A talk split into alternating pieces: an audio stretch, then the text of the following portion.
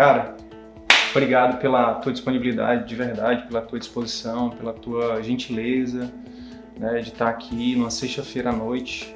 É, isso mostra, é, enfim, independente do que a gente for falar aqui, do que for gravado, então, mas isso mostra que é, você é uma pessoa de verdade, que você realmente está nesse jogo pensando no longo prazo, que você está realmente é, com mentalidade de crescimento, com mentalidade de, de, abundância. Então, pô, muito grato de verdade, do fundo do coração, de você ter aceitado esse convite, da gente estar tá aqui, né, é, fazendo esse bate-papo. Quem sabe daqui a alguns anos a gente refaça essa entrevista, né, contando essas, essas histórias aqui. Enfim, mas obrigado pelo, pela, por atender né, esse pedido, né. Sidney, eu que agradeço assim, o convite também. Eu tenho o maior prazer de conversar com as pessoas que estão pensando diferente, estão fazendo coisas diferentes, que eventualmente incomodam outras, mas a gente sabe que a gente está numa linha ética, é, com o objetivo de ajudar os colegas e isso me traz muita satisfação em poder então estar tá aqui, faz, vamos fazer um bate-papo. Legal. Então, pessoal, estou é, aqui com Daniel Coriolano. Daniel é médico de família, ele é também mestre, é, enfim, empreendedor, educador. É um cara que tem um perfil muito parecido com o meu. Eu já sigo o Daniel há, há um tempo nas redes sociais e o poder das redes sociais é muito grande, né? Então eu vim para Fortaleza de férias e aí eu não podia deixar de fazer um convite para ele. Ele atendeu o convite, está aqui, vai falar um pouquinho da, da, da carreira dele, da, da experiência profissional dele, dos conhecimentos que ele tem, que não são poucos, são muitos. E a ideia disso é a gente gerar conteúdo né, para te ajudar na tua carreira, né, na tua vida, é, enfim. Daniel, obrigado mais uma vez pela gentileza. Você fique à vontade aí para se apresentar, para já, já começar a nossa entrevista aqui, responda um pouquinho, fale um pouquinho da sua carreira, fale um pouquinho da tua, da tua trajetória até aqui, quem é o Daniel, por Daniel, né? Fale um pouquinho, fique à vontade. Obrigado pelo convite, Sidney. Espero que você esteja gostando aqui do Ceará. Já sei que pegou um sol aqui, já foi no Insano. Quem não conhece, tá aí para conhecer à disposição. E muito bom conversar com você, um colega médico, ético, que busca entregar bons conteúdos na rede e conversar com alguém assim é, traz muita satisfação para mim, porque não é tão comum. Né? Então Sim. a gente, nós estamos vivendo um momento em que podemos compartilhar em uma, uma grande escala os conhecimentos, os conteúdos que a gente julga que são pertinentes e como a gente já tem alguns anos de carreira, nós visualizamos é, como demanda. Nós passamos por um processo, talvez erramos em alguns momentos e buscamos uma fundamentação, fundamentação teórica a fim de que a gente possa ter um melhor desempenho como está hoje e aí como a gente tem essa intenção, essa inclinação de compartilhar, é por isso que a gente está aqui, é por isso que você produz seu podcast, seus vídeos, por isso que eu faço isso também. Quanto à minha trajetória, que foi a sua primeira pergunta, né? Eu sou do interior aqui do estado, vim para fazer residência médica e acabei ficando aqui na cidade de Fortaleza. Mas desde a época da graduação, eu já me meti em, em projetos de extensão. Na época da faculdade tinha um chamado Medicina e Arte. Na instituição onde eu, eu fiz medicina, na ocasião era só o curso de medicina, depois uhum. outros cursos surgiram. Mas eu, antes eu tinha feito um semestre em uma universidade grande. E aí eu lá eu vivia várias experiências. Eu fazia, fiz um semestre de biologia, mas aí ia lá para o conteúdo da economia, ia lá para o direito também, porque sempre uhum. a universidade movimentava. E eu senti aquele impacto quando eu fui fazer medicina e só se falava de medicina. Entendi. E aí, alguns semestres depois, alguns movimentos depois, alguns amigos que a gente vai formando com uma linha de pensamento similar, nós fundamos o projeto Medicina e Arte. Na ocasião, nós levávamos temas que tinha alguma associação com medicina para debater no âmbito que só se falava em biomedicina, biomédico, né? Doença, uhum. diagnóstico e tratamento. Então, uhum. nós levávamos filmes para debater sobre a ética uhum. é, no adoecer no ado e adoecimento, ética em saúde mental. Falávamos sobre eutanásia, distanásia, uhum. é, o lobby da indústria com filme é, sobre tabagismo. Então, a gente uhum. foi trazendo conteúdos que eram pertinentes ao debate, mas que não necessariamente ensinavam sobre como dar um nome, um sobrenome a uma doença uhum. ou como prescrever algum fármaco. Legal. Aí, Foi vocês que fundaram esse sim. projeto? Legal. Acredito que ainda existe até hoje. Então, por volta de 2006, 2007 Uhum. foi fundado, talvez Uhum. ainda exista, vou até dar uma olhada. Uhum. E aí, ok, me vi em, em atividades extras que me fizeram, tiveram é, impacto já na minha atuação. Quando eu terminei a graduação, fui trabalhar no interior, trabalhei no interior do Ceará, no interior da Bahia e vi outras demandas que eram requeridas, por exemplo, liderança dentro dos ambientes de saúde. Então, a gente tem, por exemplo, o ATLS, é uma sequência bem lógica para o atendimento de um Uhum. paciente. Uhum. Sendo que no, no serviço ambulatorial não tem um fluxo bem definido. Na estratégia de saúde da família, em algumas situações, não está tudo organizado. Uhum. É, então, aquela capacidade de liderança, de comunicação interpessoal, Uhum. de um bom alinhamento entre a equipe faz Uhum. toda a diferença no diagnóstico e do tratamento e, sobretudo, no segmento longitudinal. Sim. Então, essa possibilidade de desenvolver essas características dentro de equipes de saúde e liderança me fez pensar: ah, não, não basta eu ter um bom arsenal terapêutico, uma boa Uhum. base de raciocínio clínico. Uhum. Outras habilidades são necessárias. Tu viste isso durante a tua atuação como médico na estratégia. Na estratégia de saúde da família e também nos plantões médicos para dar um teor de maior organização ao serviço de saúde. Uhum. Eu vi que, que essa era uma demanda. Embora na ocasião eu pude contribuir, mas ainda contribuí de uma forma limitada Tu viste que era uma lacuna na tua, na, na tua, no teu arsenal de ferramentas. Sim. a, a parte da liderança, né? Eu, eu- só te interrompendo, isso é muito, eu vejo muito isso também na, na minha, na minha, na minha prática que como docente, né? Que os alunos eles têm essa visão tipo, o médico é o líder, só que ninguém ensina o que é liderança, né? E aí acaba que a gente faz uma liderança vertical, que no final das contas acaba, como você acabou de falar, né? Falando pro- tanto para o paciente quanto para a equipe, quanto entre pares, que a gente fala, que a gente se comunica meio que de uma forma hierárquica, né? De cima para baixo e acaba que essa comunicação ela acaba não sendo tão efetiva, né? Que é o que você está falando. Né? Assim como a gente para, abre as diretrizes brasileiras de tratamento de diabetes, verifica como se faz o diagnóstico, como se faz o tratamento, a gente cria um, um repertório a fim de que a gente tenha um bem- melhor desempenho diante do paciente com diabetes tipo 2. Nós estudamos e fizemos um, tivemos um bom desempenho. Tem um livro de liderança que você pode abrir, estudar, conteúdo estruturado e você aplica aquelas informações. É porque pensa que algumas coisas são assim, ó, vem do nada. Liderança, criatividade, comunicação. Não. Uhum. Você tem que parar e estudar. Tem todo um arsenal também científico, de literatura, né? De técnicas que é possível de você aprender, de você treinar, assim como as outras habilidades que a gente aprende, né? O que Legal. acontece é que às vezes você vê alguém desempenhando muito bem uma, uma liderança, uma comunicação, capacidade oratória e você diz, eita, esse cara tem o dom. Tem o dom. E aí, aí você dizendo isso, você se exime da possibilidade de estudar e aprender com aquilo. Né? Isso serve para liderança, que foi o que eu citei, para gestão de pessoas que tem conexão com o tema de liderança, para finanças pessoais. Finanças, né? Que é o que é, hoje é o que você está focando, não é isso? Sim, tem o- e isso foi uma demanda também dos meus primeiros anos de formado, né? Então, de- eh, na época da graduação, eu passava lista nas turmas para que se as pessoas quisessem comprar livros, comprassem, eu comprava no grande volume e ganhava alguma porcentagem sobre aquilo, né? Aham. Aí eu tinha lá alguns reais por, por mês para algum consumo pessoal. Aí do dia para noite vai um boom orçamentário, né? Então o poder de compra eleva-se bastante. O meu gerente me ligou na época quando eu me formei. disse, O que, que aconteceu? Você está Tá trabalhando roubando com o quê?" banco. Mas esse aumento do poder de compra de forma repentina faz com que você cometa alguns erros. Muitos erros. Eu cometi alguns. Eu acho que a maioria de nós comete. Eu cometi muitos. É. É frequente, assim, toda faculdade tem alguém, algum colega que terminou a faculdade dois meses depois, comprei o carro, paguei, comecei a pagar dívida, limitou a possibilidade de eu entrar na residência logo, porque eu estava com dívida muito extensa, precisava trabalhar, ou então tive que aumentar a minha jornada de trabalho, trocando tempo por dinheiro. E o que se tem, o que se tem falado hoje é sobre inteligência financeira. Eu cometi um erro. Na ocasião, comprei um carro de alto preço, paguei juros por volta de 2% ao mês, tive que trabalhar o primeiro ano pós-egresso da graduação praticamente para o banco e não para mim. E aí a gente verifica que está na corrida dos ratos, que é um termo é, cunhado pelo Robert Kiyosaki, mais desencadeado por ele, né? Quando você roda, roda, rola naquela gaiolinha dos hamsters e nunca sai, Sai do lugar. lugar, né? No livro Pai Rico, Pai Pobre. É, pai rico, pai pobre.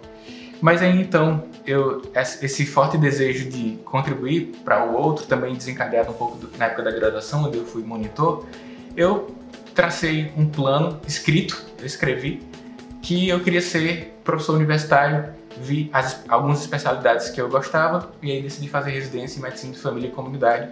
Foi aí que eu vim para Fortaleza depois de um pouco, quase dois anos atuando como médico generalista. Uhum. Entrei para residência médica no segundo ano que eu descobri novas possibilidades, essas que a gente está aqui usufruindo, né? Pois é, essa, essa é, uma, é uma pergunta que eu, que eu queria te fazer. Qual é. foi.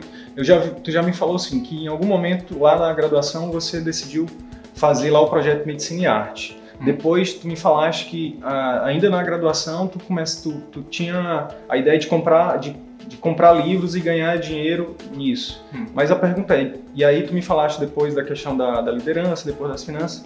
A questão é, qual é o cerne disso? De onde veio isso, né? Foi alguma, alguma, alguma influência familiar, alguma influência de amigos? De onde veio isso? Alguma literatura? Teve, teve algum livro que tu leste? O que, que foi? De onde foi que veio isso? Depois, analisando o passado, a gente começa a entender um pouco mais, a gente vai conectando os pontos, como diria Steve Jobs, Jobs né? Mas eu não reconhecia isso, mas eu reconheço que os meus pais tiveram forte influência nessa minha é, visão assim, mais dinâmica, mais curiosa e mais empreendedora meus pais são comerciantes, pai e mãe. Meu pai em uma pequena indústria e a minha mãe no comércio direto com o público.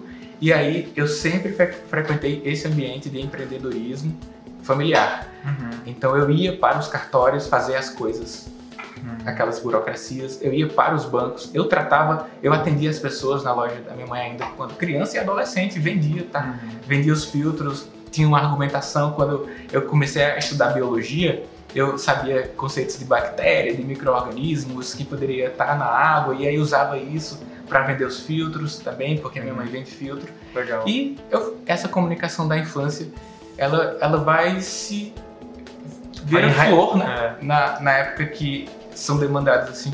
Então, é, acredito que essa versão comercial, mais de empreender, vem da minha vivência na infância, adolescência e ainda um pouco da época da graduação que eu ainda ia para a loja dos meus pais. Entendi. Na infância ainda, eu botava uma, na calçada da minha rua uma banquinha lá e vendia meus brinquedos. Os usados. Brinquedos usados. Tudo, até o novo que eu ganhava eu botava lá para vender porque me fascinava aquela relação. Aí uma vez ligaram para minha casa, minha mãe estava trabalhando. Corre que teu filho tá vendendo os brinquedos tudinho aqui na porta. Legal. Aí, mas enfim, tem, tem esse, esse, essa atuação comercial que foi me influenciando e também me dando uma visão de que existe um jogo ganha-ganha. Ganha-ganha. No momento em que a minha mãe está vendendo um filtro, ela está obtendo lucro e ela está influenciando a saúde das pessoas. Ela está ajudando outras pessoas, né? É o que eu falo que vender na minha, na minha concepção hoje, antes não. Assim como vendas, marketing, o próprio empreendedorismo, existe toda uma cultura de, de olhar isso de uma forma pejorativa, né, antiética e tudo mais. Mas, cara, quando, quando eu descobri que vender significa ajudar, isso rodou uma chave na minha cabeça. Então, tua mãe, ela ajuda a melhorar a vida das pessoas oferecendo um produto de qualidade que vai oferecer para ela, no final das contas, uma água limpa, tratada e tudo mais. Então, ela não está vendendo, ela não está enganando, ela está ajudando as pessoas, né? Assim como na medicina a gente também faz, né? Se você, você vende o seu serviço, você está né, na medicina, se você faz um trabalho bem feito, você está ajudando a salvar vidas, a melhorar a vida das pessoas, a diminuir o sofrimento.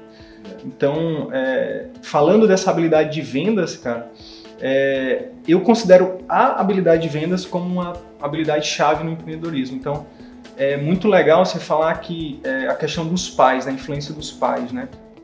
E muita gente é, meio que assim como você teve uma experiência boa, eu penso que eu não, eu, não só eu penso, mas trazendo a literatura lá do, do livro O Segredo da, da, Mente Milionária, né?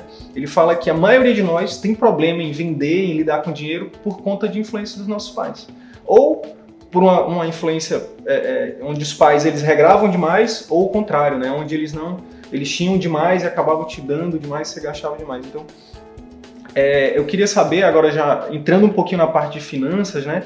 Quando foi que tu viste assim, tu falaste que na, na, tu teve o erro do carro lá, que você comprou o carro, mas foi naquele momento que tu disse, cara, é, é, algo que, que eu vou levar para minha vida, que eu vou Ou foi, foi mais recente? Quando foi que as finanças virou algo assim que você disse, cara, isso aqui ajuda, isso aqui pode ser algo que vai realmente mudar a vida dos colegas médicos? Em que momento foi que isso aconteceu? Quando eu comecei a fazer as contas lá do carro que eu estava pagando, eu vi, não, tem alguma coisa errada aqui. Uhum. Não tem condição de eu ficar trabalhando dessa quantidade e esses juros aqui. Eu preciso aprender sobre investimentos. Eu já tinha ganhado lá na época do ensino médio o livro Pai Rico, Pai Pobre, mas naquela ocasião não me impactou. Acredito que às vezes chegam algumas informações para você durante a vida que você não está ainda preparado para aquilo. É um estágio de incompetência inconsciente. Você nem sabe, Sim. nem sabe o que está precisando. Sim.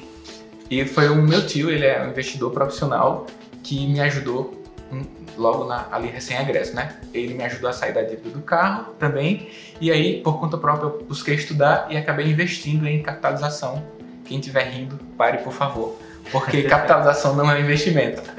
Mas só que quando eu abri lá o banco em que, que eu sou cliente até hoje, aí tem as opções de investir aí capitalização, ó, vou investir isso aqui. Uhum. Aí foi um segundo erro, mas assim, não tão intenso, mas foi um erro porque eu pensava que eu estava investindo para um, uma programação de futuro, mas uhum. não estava. Uhum. Aí esse segundo erro já bastou para que eu de uma forma mais é, motivada, né? Porque motivação é, eu tinha dois motivos para a ação, uhum. duas motivações.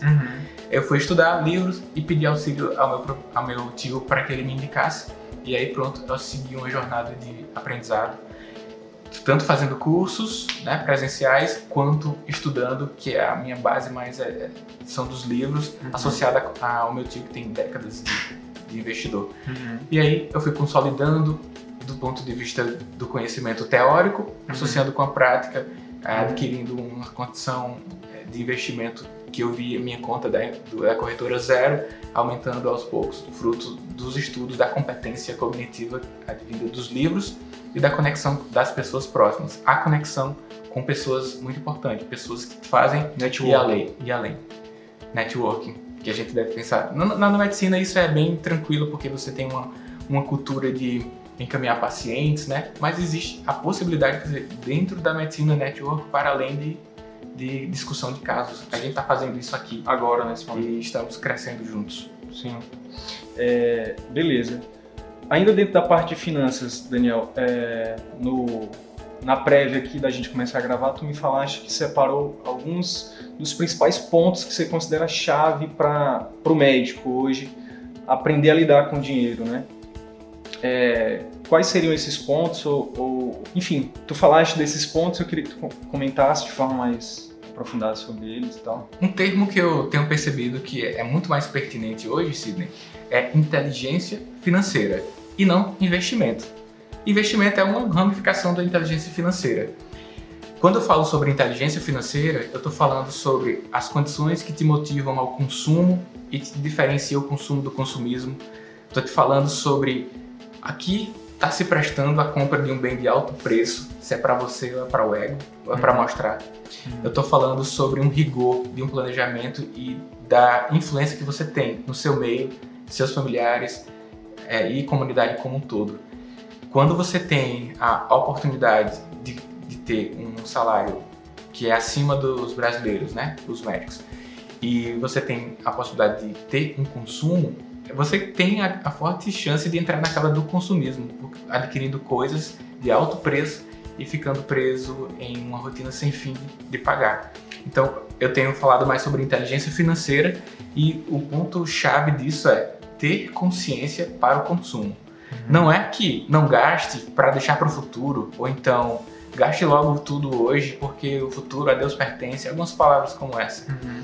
Não, você deve, você pode ter um bom consumo hoje uhum. que leva para você em um dado momento satisfação para você, para sua uhum. família, mas que haja também aquele planejamento para o longo prazo. Sim.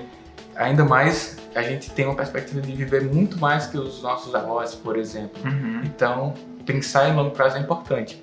Existe um autor que ele fala sobre miopia e hipermetropia temporal. A miopia temporal relacionada às finanças pessoais é quando você não consegue enxergar o que está longe e gasta tudo no presente. Uhum. E a hipermetropia é gasta, não consegue ver o que está perto aqui e deixa tudo para o futuro, uhum. mas a gente tem que ter uma flexibilidade orçamentária. Esse é o segundo ponto.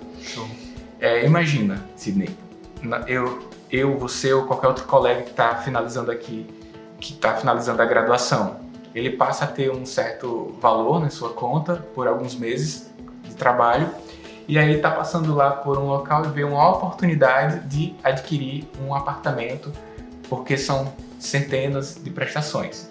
Aí o que ele está fazendo é não ter uma flexibilidade orçamentária, porque ele está preso por 60, 100 meses a uma parcela fixa, sem ter a possibilidade de, de prever qual vai ser os ramos da sua, os rumos da sua carreira. Uhum. Ele vai fazer residência? Não vai? Então, ele vai se mudar de cidade, ele vai ter o emprego dele garantido. E essa geração de hoje que não tem conexão geográfica, né? Então nós temos oportunidades em vários estados, várias cidades, no mundo todo, e a gente fica preso a um local desse com uma decisão de consumo errada que aconteceu em um turno da noite lá que você estava passeando, Sim. sem previsão, sem nada. Então, a flexibilidade orçamentária deve também, na minha concepção, pautar o nosso consumo. Isso quer dizer que não comprar bens de alto preço por um grande período de tempo. Se você precisa de algum desses bens, vai ser no estágio mais para frente da carreira uhum. e não no estágio em que, pelo menos ali nos primeiros 10 anos de todo médico, é um estágio de consolidação da carreira, de busca por especialização e do terceiro ponto, que é investir na educação. Não, na minha visão também, não devemos limitar nosso investimento da educação a privilegiar só o futuro lá porque ao aumentar sua capacidade de resolução hoje, ou seja, ter uma maior base educacional, você tem uma melhor performance, é mais bem aceito no mercado, consegue resolver mais, consegue ganhar mais, consequentemente. É muito mais bem remunerado para isso. Uhum.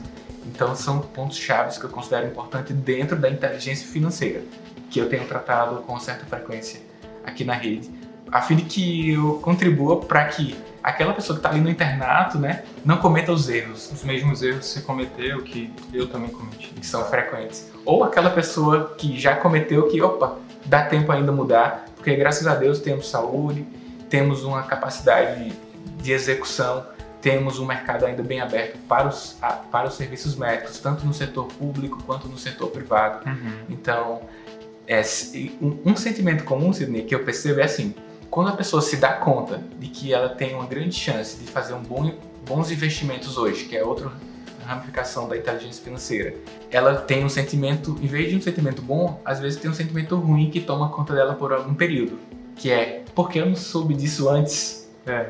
Esse sentimento vai acontecer com a pessoa que tem 20 anos de formado uhum. e vai acontecer com a pessoa que vai terminar a faculdade no final desse ano. Uhum. Então, não deixe esse sentimento ocupar o seu coração, né?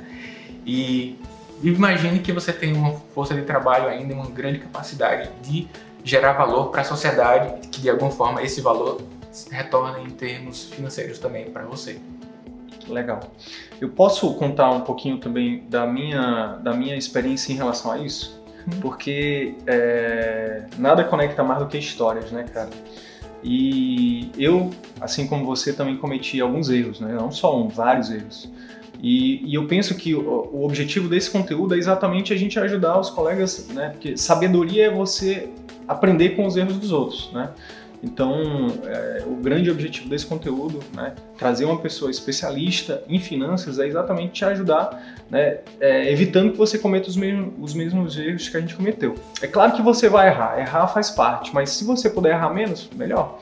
Né? Se puder evitar um erro de, sei lá, 100 mil reais, é bom, né? Quem que não quer é evitar esse erro? Então, assim, na minha, no meu caso, eu cometi o erro de, assim que me formar, comprar um apartamento financiado em 20 anos né? E o que o banco fala, né, é só assim, ah, fica tranquilo porque é o juro é baixo, é 12% ao ano. E aí a gente não, nunca faz conta, essa é a verdade, né? Mas quando eu teve um ano que eu recebi, o quanto que eu paguei lá, e de 45 mil mais ou menos que eu paguei, 30 mil foi de juros, cara. Só 15 foi de abatimento. E aí foi quando eu percebi, eu estou trabalhando para o banco. Né? Um juros, é, o juros não, ele não é baixo. Né? Eu fui enganado. Isso é exorbitante. Né? 30 mil por ano, cara, se você souber investir esse dinheiro, eu não estou falando de investir em ações, em, em, em, coisas muito complexas, não. Estou falando de tesouro direto, estou falando de coisas simples que você, sei lá, é, em uma semana, lendo um livro, vendo vídeos, né, vendo conteúdo, você aprende a mexer. E o, grande, o segundo grande erro foi ter comprado um carrão. Eu, minha nossa, aquilo que você falou, né? A gente fica. É, é, é, principalmente se você vier de uma, de uma família humilde, você, meu Deus, né? É, e eu conheço vários colegas que cometeram esse erro, né? de assim que você se formar, aí você vai trabalhar num emprego que não tem estabilidade ou que você você está começando, né, cara? É como se você fosse um bebê e você vai lá e compra um carro de 100 mil reais, 80 mil reais. Eu cometi esse erro também.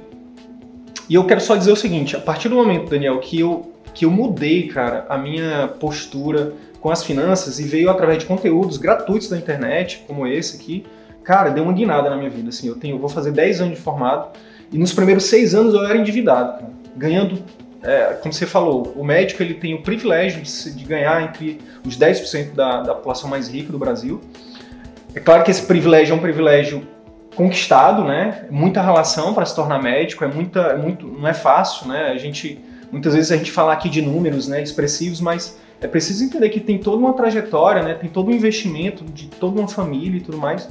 Mas a verdade é que o fato é que a gente ganha, né, acima da população brasileira. Aí o que, que aconteceu? Cara, quando eu comecei a, a, a, a gerir o meu dinheiro de forma consciente, né? É, a, ter, é, essas, a ter acesso a essas informações, minha vida simplesmente mudou, cara.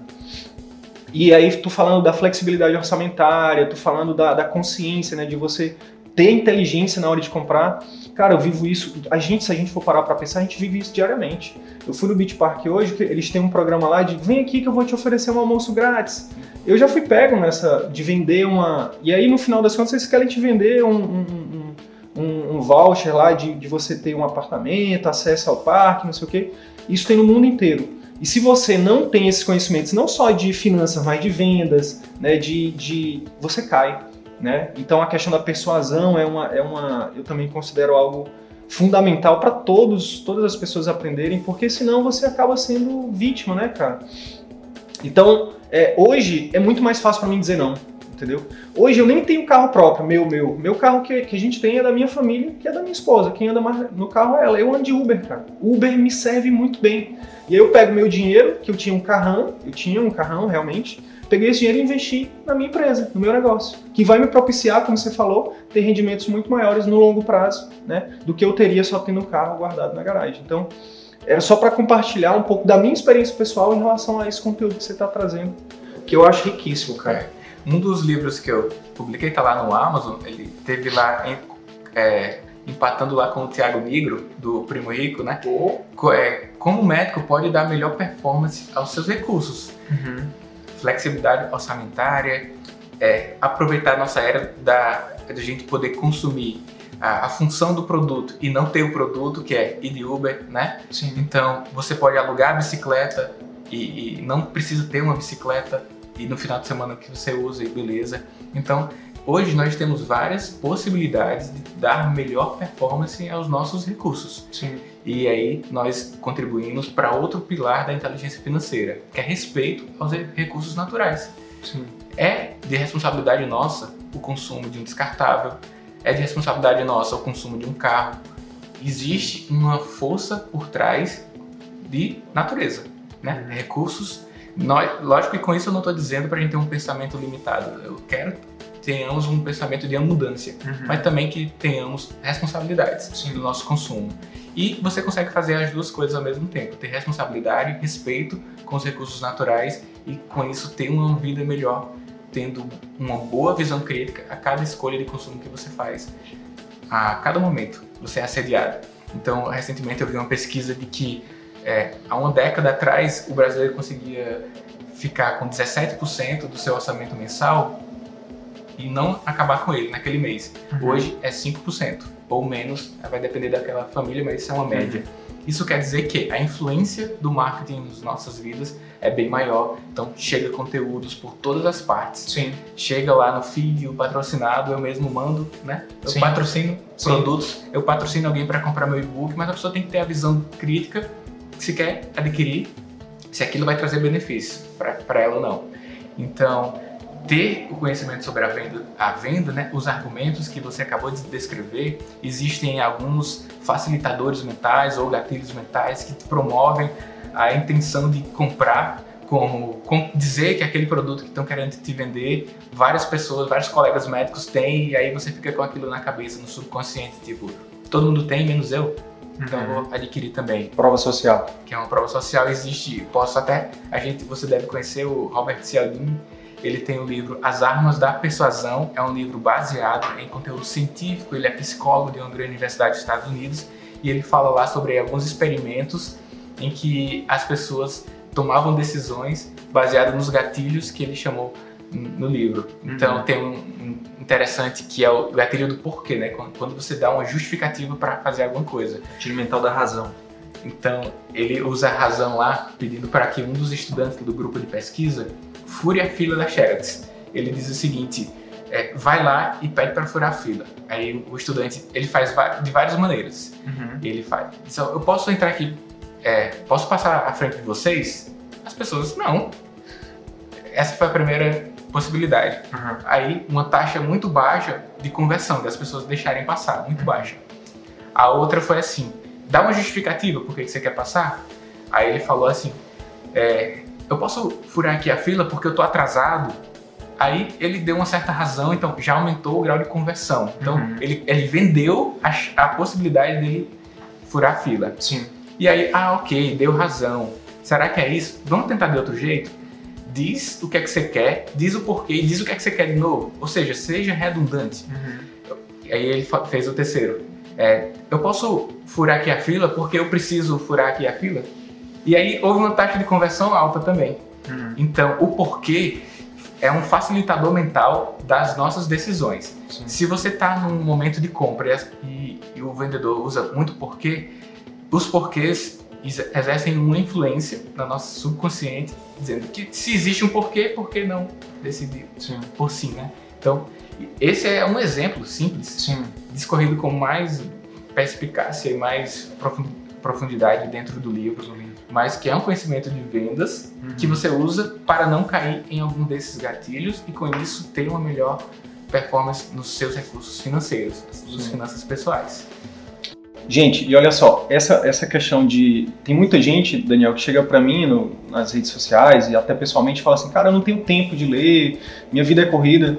E aí eu, e aí eu falo assim: mas você pega trânsito? Né?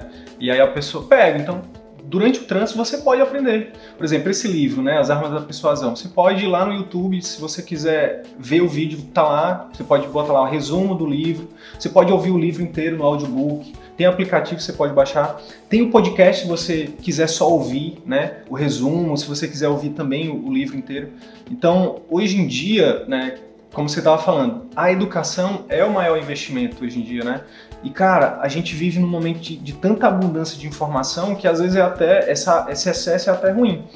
Mas é, é, é, pior do que um excesso é a pessoa que não tem que, que assim, é, aquela frase, né? Quem quer dar um jeito, que não quer inventa desculpa. Que tem gente que inventa desculpa que não tem tempo ou que, mas e aí o que que você, que que você pensa sobre isso, né? Falando de finanças e de tempo. Né? São os dois grandes, as duas grandes moedas, né? Todo mundo fala, ah, não tenho tempo e não tenho dinheiro. O que, que você acha? É. O que, que você acha dessas pessoas que falam isso? A gente vive uma vida ilimitada quanto ao tempo a gente sabe quando, quando vai acabar. Né? Por isso que a, a, algumas pessoas pensam em ter um consumo muito no presente, que é, é tempo e dinheiro tem realmente tanta conexão. Mas escolher uma, o curador de um conteúdo, eu acho uma atitude pertinente, Sidney. Você falou muito bem. Você tem, você tem curadores? Assim, eu parei de seguir umas 200 pessoas recentemente no Instagram. Porque, rapaz, cada um dizendo uma coisa, cada um dizendo uma coisa, às vezes a mesma, às vezes divergia um pouco e hum. a quem seguir. Eu acredito que, num primeiro momento, se dá a oportunidade de conhecer. De conhecer. E se você gostar do conteúdo daquela pessoa, eu estou falando em virtude de você ter citado os conteúdos digitais, né?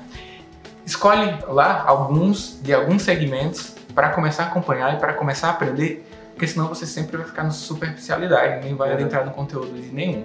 Se gosta do seu jeito de se comunicar, gosta dos seus conteúdos, fica com Sidney. E você tem quatro pessoas do mesmo conteúdo, que eu acho difícil. Primeiro eu acho difícil. Uhum. Mas aí você segue vários, aí não faz nada, gera uma paralisia. Uma confusão, né?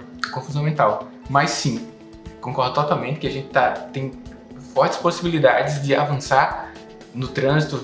Ao vir para cá, foi aproximadamente uma hora de deslocamento. A gente veio conversando aqui com o Daniel, que está aqui do outro lado da câmera, da Avda Produções.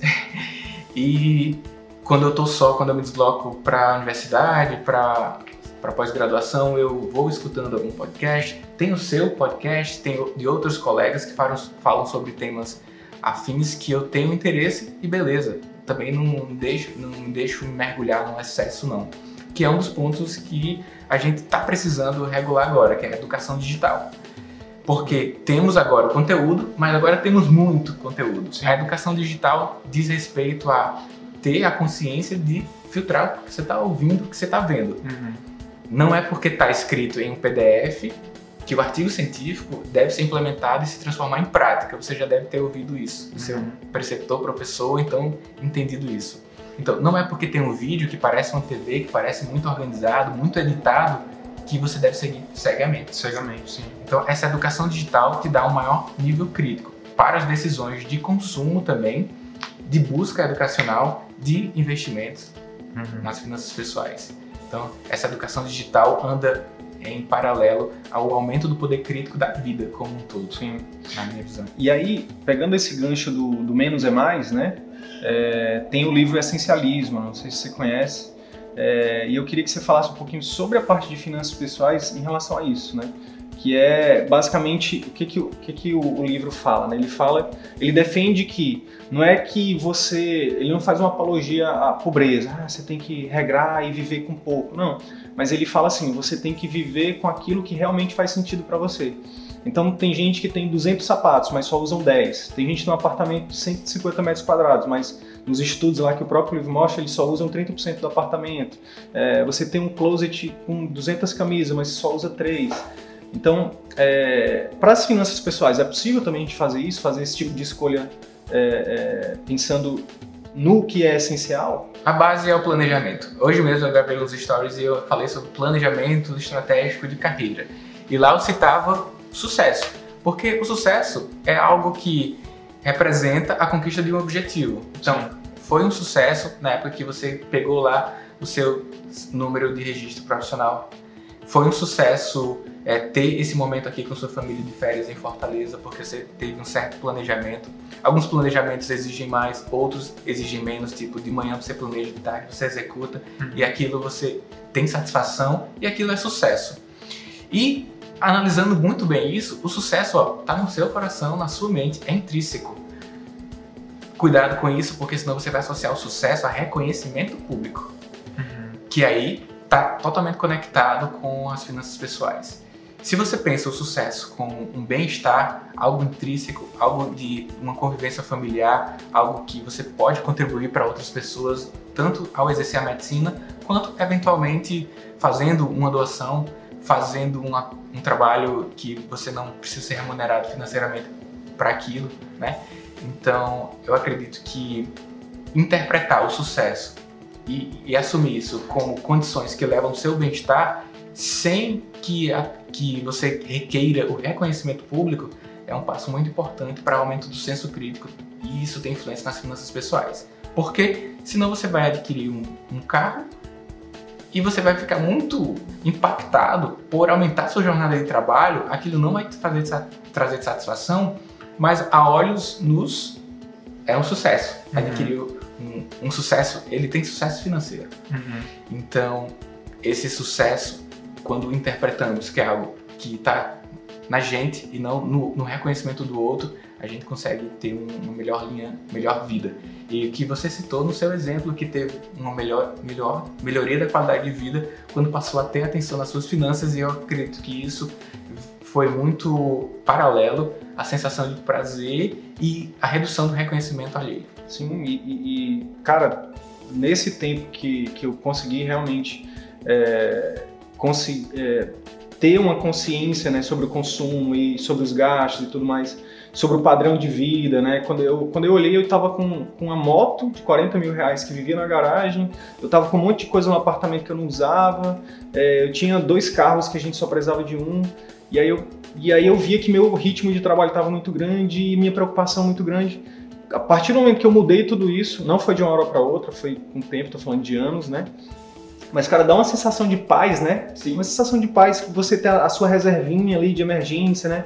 Então, por exemplo, teve um, teve um momento que, que um familiar meu precisou né, de, um, de um atendimento médico de urgência e, não, e a pessoa na época não tinha é, plano de saúde, não tinha, enfim, e foi a reserva de emergência que salvou ali, que, cara, isso dá uma sensação de segurança tão grande pra gente, e no final das contas não, eu não precisei trabalhar mais, hoje, eu, pelo contrário, eu trabalho bem menos, né, parte assistencial, né, falando, e eu ganho a mesma coisa, mas eu tenho um padrão de vida muito melhor, eu não dou plantão, eu não trabalho, sabe, é, enfim, então eu acho que essa sensação de paz, ela não tem dinheiro que pague, né, cara? É. Não tem preço. Não tem preço, é o valor, né? É o valor, o valor que você vê na vida que você consegue estabelecer pelo planejamento. As finanças pessoais, cuidado sobre investimentos, inteligência financeira, é buscar ter uma vida mais previsível. Então, foi você não desejou ter uma emergência no âmbito familiar, mas se Tiver. acontecesse, está preparado. Sim. Da mesma forma como uma segunda etapa, além depois da formação da reserva de emergência, quem sabe não ter uma reserva de oportunidade, que foi um- algo que eu coloquei no livro que a gente vai lançar daqui a um tempo. É, a reserva de oportunidade dá para você a, a possibilidade de, Sidney, aparecer uma oportunidade aqui de a gente abrir um negócio e é bem promissor, mas, cara, tem uma certa limitação aqui de tempo para a gente decidir. Bora? Bora. Eu tô com minha reserva de oportunidade, então Uhum. vamos para frente. Ou então, Um imóvel. Exato. Está num período em que você chegou a um patamar que quer adquirir um bem de maior preço, você quer se deslocar com maior conforto, passa a ter uma, uma sequência de viagens porque dá plantão em alguns locais, quer um carro com maior nível de segurança, em um dado momento vai surgir uma oportunidade e você está com, com aquele recurso. E aí, passando para outros patamares em que você consegue direcionar os seus investimentos para a renda fixa, para a renda variável, porque existe um conceito de risco-retorno. Quanto maior o risco que você eh, se submete, normalmente está associado a um, um potencial de retorno maior. Maior. Mas é que é, para que você faça, se exponha a um risco, você tem que ter se exposto antes à educação. Sim. Porque aí a educação vai reduzir a chance daquele risco lá da, é, fazer com que você tenha um dano pelo aquilo, né? É, por exemplo, uma sequência lógica. a questão das ações, né? Hoje a- o maior, o maior risco é investir em ações. Mas tem muita gente que ganha dinheiro com ação, né? Sim. Por quê? Porque elas se prepararam, a- voltando de novo, falando da- do maior investimento que qualquer pessoa pode fazer, principalmente médico, que é em educação. Então, investir em, em aprender né, os conceitos, enfim, como fazer. Lá na frente você vai chegar um momento que investir em ações vai te dar um retorno muito maior e você não vai se expor a tanto risco. né? E outra, as ações vai passa- passarão a ser uma parte da sua carteira de investimentos. Sim. Mesmo que você faça boas decisões com os dados técnicos e fundamentalistas que você tem naquele momento, perdeu tudo, mas você, você não, não impactou sua vida. Por quê?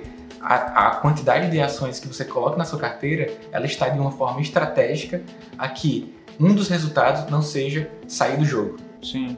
Porque Que é a questão de diversificar, né? a diversificação é um dos elementos importantes.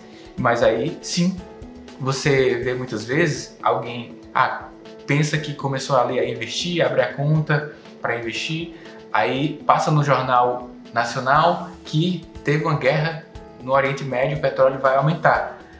Aí você vai lá no outro dia, né, que passou a noite, e no outro dia lá abriu a B3 você vai e compra as ações das empresas que têm uma influência do petróleo. Só que você já compra na alta, né, meu amigo? Quem, quem, quem comprou na baixa já estava prevendo uma possibilidade de guerra, já tinha uma análise fundamentalista, né? Uhum. Então, depois que sai na mídia to- Na nacional, mídia de massa, né? você já perdeu o time. Então, a inteligência financeira te dá parâmetros e critérios para as boas decisões de forma antecipada do que a massa. Estudar finanças é também buscar se fundamentar em uma análise técnica, em uma análise de fundamentos, fundamentalista, né, de notícias, para que você Uhum. possa ter boas decisões nos seus investimentos e fazer uma boa carteira. Existe uma coisa engraçada que são os touros e os ursos. Os touros são os que compram na baixa e vendem na alta, e os ursos compram na alta e vendem na baixa. Isso por- pelo fato da forma de os ursos e os touros atacarem. O urso ataca de baixo, o, o touro ataca de baixo para cima Então ele compra na baixa e vende na alta, né? Uhum. E o urso ataca de cima para baixo, compra na alta e vende na baixa. Entendi. Então, é só uma forma de fazer bullying com os colegas que investem errado. Que estão investindo errado, né? Chamar de urso ou de, ou de touro. É, ou então de tubarão e sardinha, que sardinha todo mundo junto, né? Faz o que todo mundo tá fazendo e o tubarão decide sua, sua trilha. Legal. Cara, eu queria que a gente falasse um pouquinho agora sobre é, a questão do, do próprio mercado médico, né? Voltando um pouquinho para a parte de carreiras, né? É, como você vê o cenário atual, é, Daniel, tanto com o programa Médicos pelo Brasil, quanto pelo número de, de escolas de medicina é, é, crescendo, né? O mercado cada vez mais, né? A, a, as estimativas mostram que apontam que em 2030 vão ser 700 mil médicos no Brasil, né? Como que você vê isso, né, na tua análise de mercado e do que tu já você é uma pessoa que, que, que fala muito sobre carreira médica, né? Como você vê hoje o cenário hoje para o médico que está se formando hoje e daqui a cinco anos? Em questões de mercado, não tem segredo. Quanto maior a, oferta, menor é a possibilidade de ser remunerado por aquilo.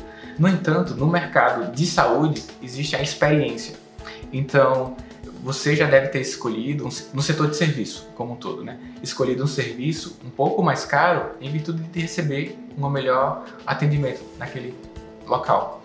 Na atenção médica, nós teremos uma grande oferta de médicos para as instituições públicas e privadas. Com isso, haverá uma tendência de redução dos honorários, acredito eu, embora a população cresce bastante. O médico vai ganhar menos. Isso é uma tendência, acredito. No entanto, alguns diferenciais não estão sendo utilizados ainda pelo, por nós colegas, pelos colegas médicos, por mim talvez. E aí, essas diferenciações de mercado vão possibilitar um melhor posicionamento. Consequentemente, aquelas pessoas vão enxergar maior valor em você e vão, de uma forma consciente, pagar para ter o seu atendimento. Acredito que seguiremos nessa sequência. No setor público, as pessoas não escolhem, elas vão para a unidade de pronto atendimento, para o âmbito privado.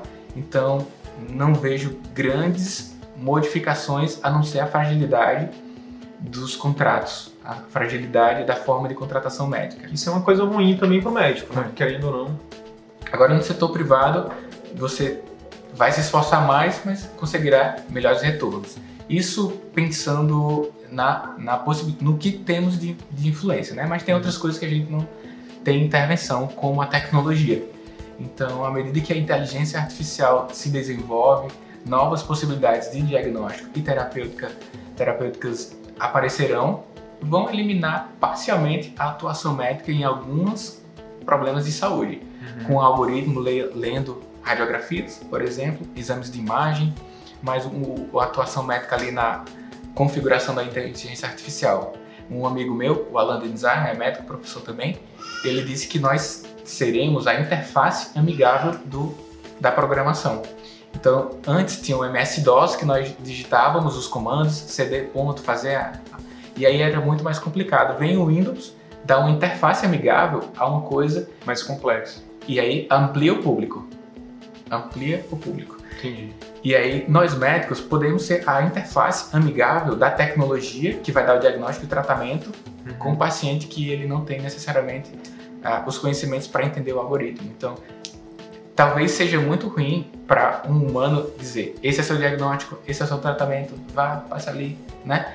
Então, a interface amigável é ter o que nos diferencia das máquinas, que é no mundo digital. Alguém disse isso ou eu inventei, não sei mais, não sei. Mas no mundo digital, o que faz a diferença é a digital, porque é a digital que nos diferencia uns dos outros. Né? Uhum. nos dá o, o caráter humano. Então, o que que de humano eu posso oferecer à pessoa que busca atenção relacionada à saúde? Essa resposta tem algumas, algum, alguma pista nas nossas mentes, mas você responderá de forma precisa só diante do seu paciente. O que é que eu posso oferecer para essa pessoa? Não é para essa que está próximo, não. É para essa que está dentro do meu consultório o que de caráter humano eu posso oferecer para ela que vai contribuir para que ela tenha um restabelecimento da saúde. Uhum. Respondendo isso a cada paciente, acredito que haverá uma progressão de carreira. Se você deixar essa essência de lado, a cada paciente vai ser um investimento reverso, né? você vai perdendo posicionamento de mercado. Se eu estou falando do setor privado, setor público já citei, a gente não, não terá grandes divergências, talvez saindo do método do mercado em virtude da tecnologia. Talvez isso aconteça. Essa é a minha visão. Legal. É, só só para reiterar, então, o que você está falando é que o que vai garantir, é, assim, o que vai garantir não, mas que, aumentar a chance que vai aumentar a chance do médico continuar né, nessa, digamos, é, nessa disputa com a tecnologia é o que nos torna, hum, que nos torna humanos, que é a, a, o relacionamento com o paciente, a empatia, né, habilidade de relacionamento, habilidade de comunicação, né? Soft skills, né? Que tem Soft skills. Né? As habilidades que você precisa desenvolver para além de diagnosticar doenças e passar fármacos. As habilidades de com, a essência do empreendedorismo, você enxerga o paciente para além da sua sala. Você enxerga que ele, ele esperou um pouco, enxerga que precisa treinar sua secretária, isso no âmbito privado, já estou me referindo a ele, uhum. é, enxerga que precisa ter uma, uma gestão de recursos a fim de que possa é, ter mais tempo com o seu paciente, né, recursos tanto financeiros quanto recursos de manutenção da clínica e desencadear, buscar estudar sobre empreendedorismo lhe possibilita uma visão ampliada 360 sobre o que está acontecendo. Então, é para além do atendimento também. O que Sim. é que dentro do atendimento é apenas o produto, né? O que eu posso oferecer de caráter humano para ele também, a fim de que se estabeleça a saúde do problema que ele traz. Mas antes dele chegar aqui, teve todo um processo. A pré-consulta, a, a, a, sala de espera, espera a pós-consulta, o segmento longitudinal, que o, o médico, como gestor de saúde da, das pessoas, isso é importante e é a essência da nossa especialidade, a medicina de família, que se mostra bem ampliada e, e nos trouxe essa formação.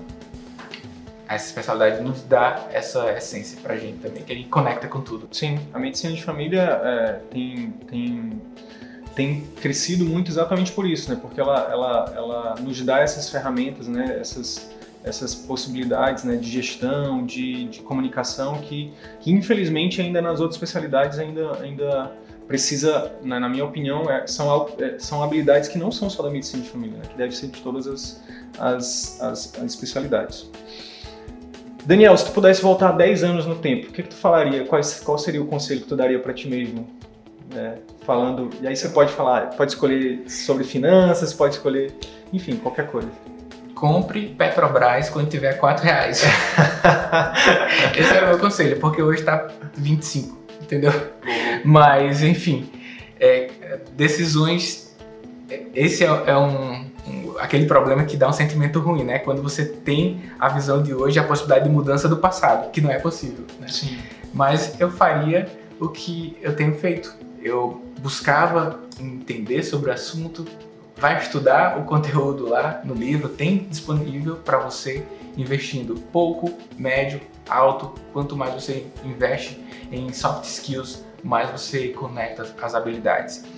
A gente estava conversando aqui no antes, né? Make off, né? Que ah, o que, que a gente pensa aqui sobre conhecimentos que são que médicos não, e não médicos? É, médicos e não médicos. E aí, nós conversando aqui, a gente visualizou que tudo é conhecimento médico. Só que, às vezes, é um conhecimento médico técnico, que é diagnosticar, ter um bom raciocínio clínico, fazer com que o paciente tenha uma melhor condição de saúde ao prescrever e ao solicitar exames complementares. Mas estudar gestão é médico também. Estudar inglês é médico também. Sim. Estudar, o que mais? Soft, qual é soft skill? Liderança. Criatividade, liderança, vendas, marketing, eu, na verdade, eu mapeei, eu tenho uma teoria ah. de as 10 habilidades do médico do futuro, né? Eu vou, hum. até, eu vou até pedir pro editor para colocar a fotinha aqui, né? É, e são exatamente essas. Eu coloco comunicação como a primeira e mais importante. Eu sou suspeito para falar disso.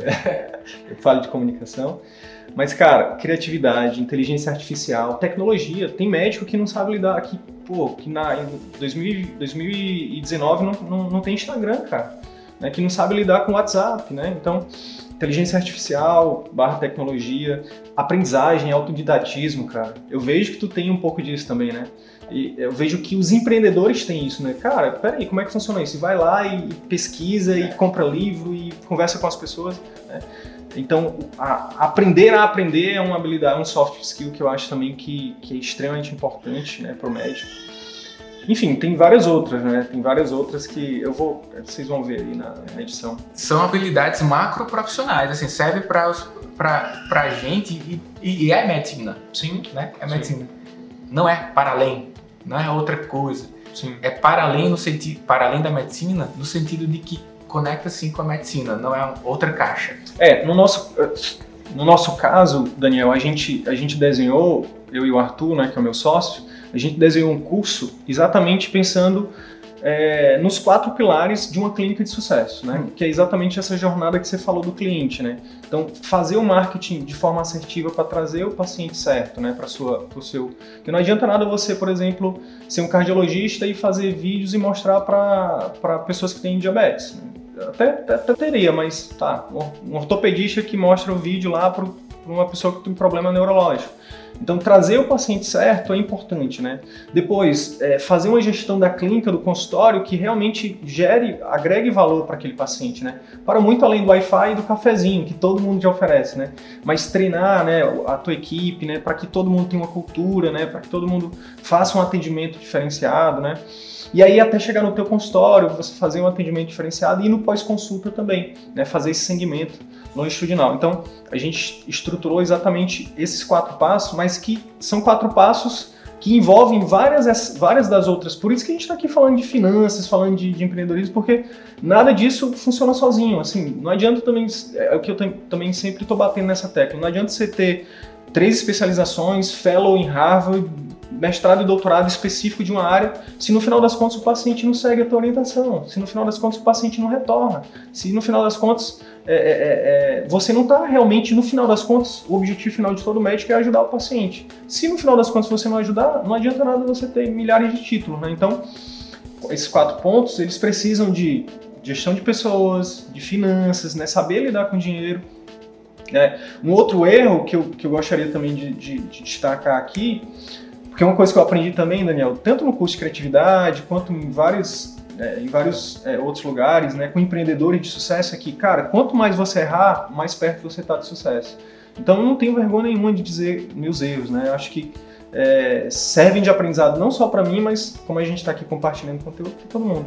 E um dos grandes erros foi exatamente, é, falando de finanças já de clínica, foi quando eu abri a clínica, fiz um, eu tinha um dinheiro guardado, depois que eu mudei lá a minha gestão de finanças pessoais, mas eu não pensei no capital de giro, né? Que é basicamente, se a gente for fazer uma analogia, o capital de giro é aquela reserva de oportunidade que tu falaste, uhum. né? Que é você ter pelo menos ali um ano de dinheiro para fazer seu, seu, seu negócio girar, né? Todas essas habilidades, cara, eu, é, eu defendo que elas não deveriam fazer parte só do currículo médico. Eu acho que essas habilidades deveriam fazer parte desde o ensino fundamental. Né? Tem até um, um, texto que eu publiquei que eu falei disso, que as escolas precisam mudar. Cara, a gente passa, a gente tem, provavelmente a gente tem o mesmo tempo de, de, estudo formal, talvez você tenha um pouco mais do que eu, mas eu fui fazer as contas, a gente tem 25 anos de estudos formais, onde a gente, você tem sorte de ter a influência da tua família de vendas, de empreendedorismo, mas eu não tive, né? Então, e, é, cara, isso tem mudado tanto a minha vida que, que eu tô querendo compartilhar. E eu acho que é o que deve acontecer contigo também. Então, tu acha que deve, é, é, deveria fazer parte da escola ou tu acha que não? Qual é a tua opinião sobre isso, Daniel? Sobre acho soft skills? Que vai acontecer das famílias passarem a conversar sobre o tema que seria a condição, a condição ideal.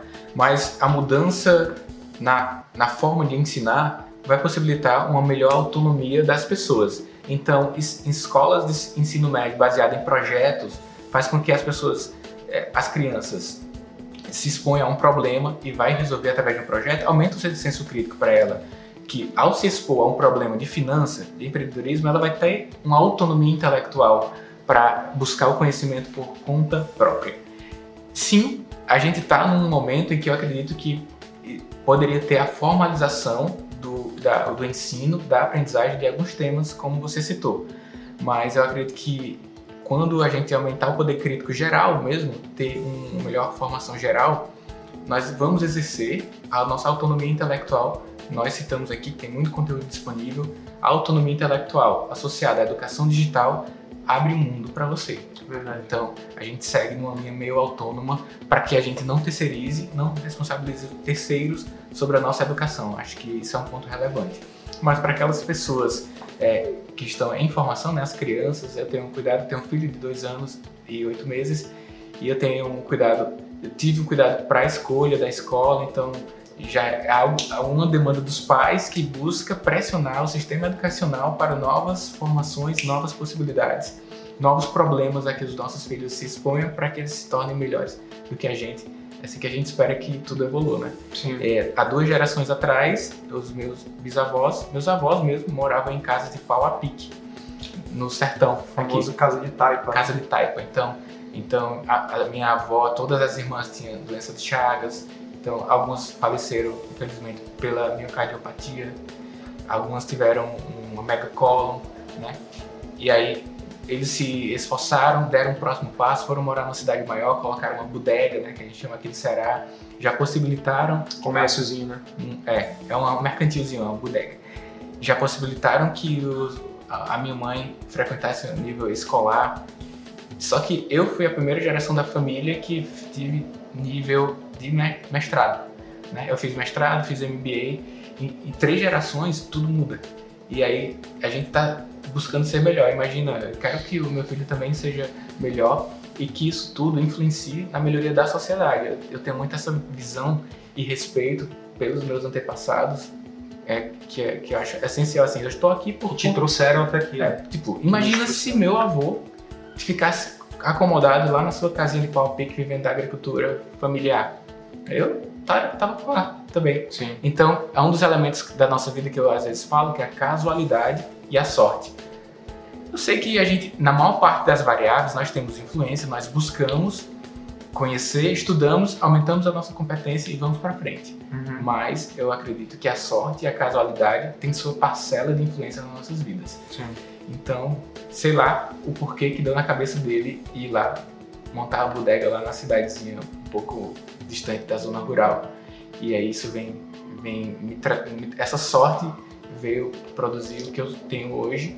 E eu- essa visão mais assim de, de árvore genealógica e social eu, eu tenho muito forte, por isso que eu gosto desse sentimento de compartilhar, porque eu quero que as pessoas sejam melhores, eu quero Sim. isso. Sim. Isso é tipo, desde a graduação, porque eu, por que, que eu formei o, o projeto que eu citei no início do nosso bate-papo? Porque eu queria que as pessoas tivessem acesso a outras coisas Sim. também. Aquilo te influenciou positivamente, você queria dividir. Exatamente. Então, nós, ao exercer da nossa autonomia intelectual, acho que tem, tem algum chip, aqui, alguma programação aqui que estava só esperando a hora certa de você compartilhar isso também. Sim. Passa para frente, passa para frente. Com os, as vias digitais, a gente tem possibilidade de mandar para o mundo, né? Então, Com escala. É, no Madcast a gente tem é, episódios de 10 mil plays. O podcast é o teu podcast. os- é, o Madcast a gente fundou há uns, em 2015, 2016. 2016. Já ouvi alguns episódios. É, e aí a gente tem lá um.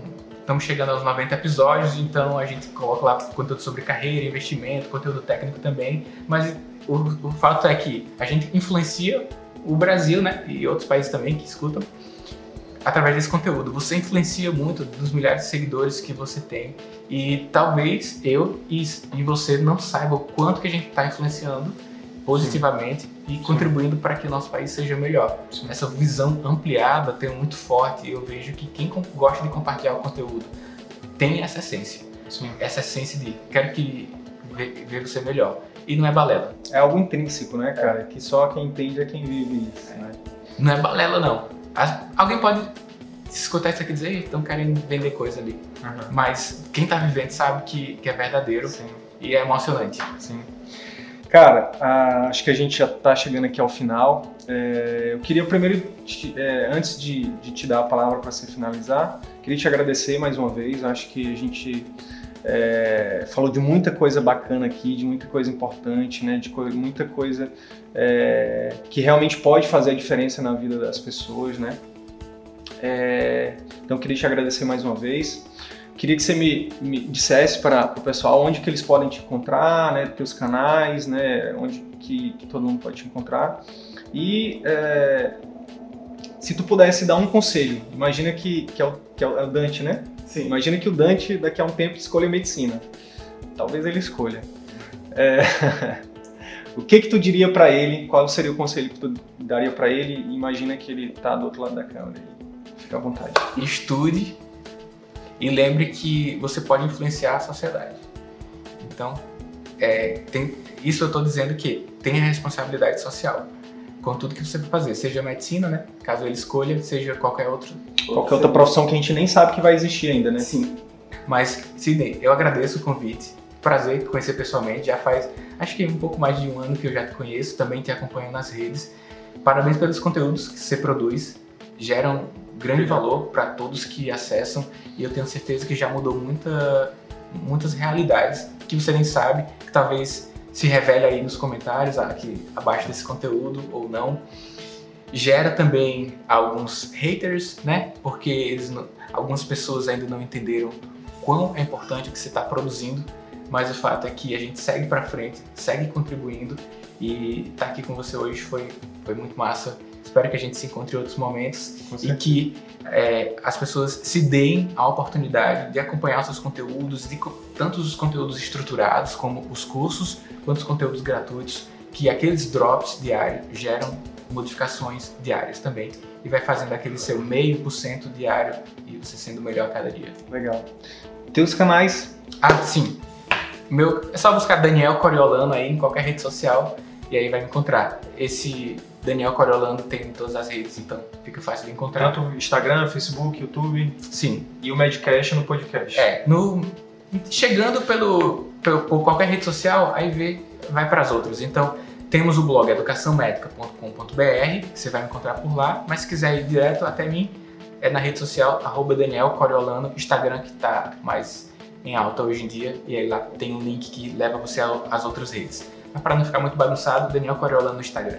Tá. Só uma coisa que eu, pra, pra gente finalizar, porque gente, eu quero te pedir desculpa que a gente não falou, que é a questão do profissão médico. Fala um pouquinho do profissão médico, fala um pouquinho do, do núcleo.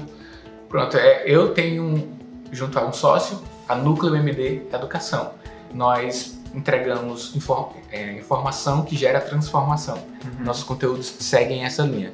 Temos algumas variáveis. profissãomédica.com.br é um curso, é um conteúdo por assinatura, uma espécie de Netflix. É uma plataforma. Sim, você assina e tem videoaulas lá para o desenvolvimento das suas habilidades de raciocínio clínico, diagnósticos e tratamento. É uma atualização profissional. É voltada principalmente para estudantes de medicina, para médicos generalistas, médicos informados? Médicos que atuam no âmbito ambulatorial e estudantes de medicina também. Então, tem um foco em... Todo médico que atende, tanto no consultório, público ou privado, ele vai se beneficiar desse conteúdo? Sim independente se ele é especialista ou subespecialista, porque lá está a clínica ambulatorial que se soma a todas as especialidades médicas. Certo que quem atua na atenção primária tem um benefício adicional, mas todos temos conteúdos para o médico que atua nesse âmbito ambulatorial. Tem um curso de investimentos, Quero Investir, que, que aborda inteligência financeira, até como é que o cara faz o primeiro investimento, clique é clique, né? Tu bota clica lá o passo aqui, a passo. Clica aqui, clica aqui, pronto, investiu. Legal. E, e é isso. E na rede social eu tenho falado sobre planejamento de carreira, a gente tem um programa de mentoria médica que durante um período acompanha um colega para que ele se desenvolva, desenvolva a sua carreira e tem um plano sobre isso. Mas o foco mesmo da Núcleo é gerar informação e transformação. Eu acredito que entrando nos canais educaçãomedica.com.br você vai ver muito conteúdo, muito conteúdo bom, entrevistas. Vou vai estar na educação médica, essa aqui também a gente publica lá. E, e enfim, esse é o conteúdo que a gente quer transformar. Que o, as pessoas que acessam os nossos conteúdos transformem, se transformem e melhorem o seu, sua performance, seu potencial diante das pessoas que atendem. E essas pessoas, o mais legal do nosso trabalho, é, Daniel, é que ao ajudar o colega médico, é, o estudante de medicina, a gente vai estar ajudando a pessoa que está lá na ponta é. sendo atendido, né, cara? Então é muito legal. Ah, já tive vários feedbacks. Ah, eu fiz o curso aqui de tratamento de tabagismo e apareceu de tarde lá um paciente, eu já consegui aplicar. Então, é, é informação que gera transformação, né, para a vida das pessoas. Menos uma pessoa com neoplasia, talvez, Legal. de pulmão. Cara, parabéns pelo teu conteúdo, parabéns pela tua trajetória. Obrigado Valeu, mais uma vez, cara. Tamo junto. Aí. Tamo, Tamo junto. junto. Obrigado.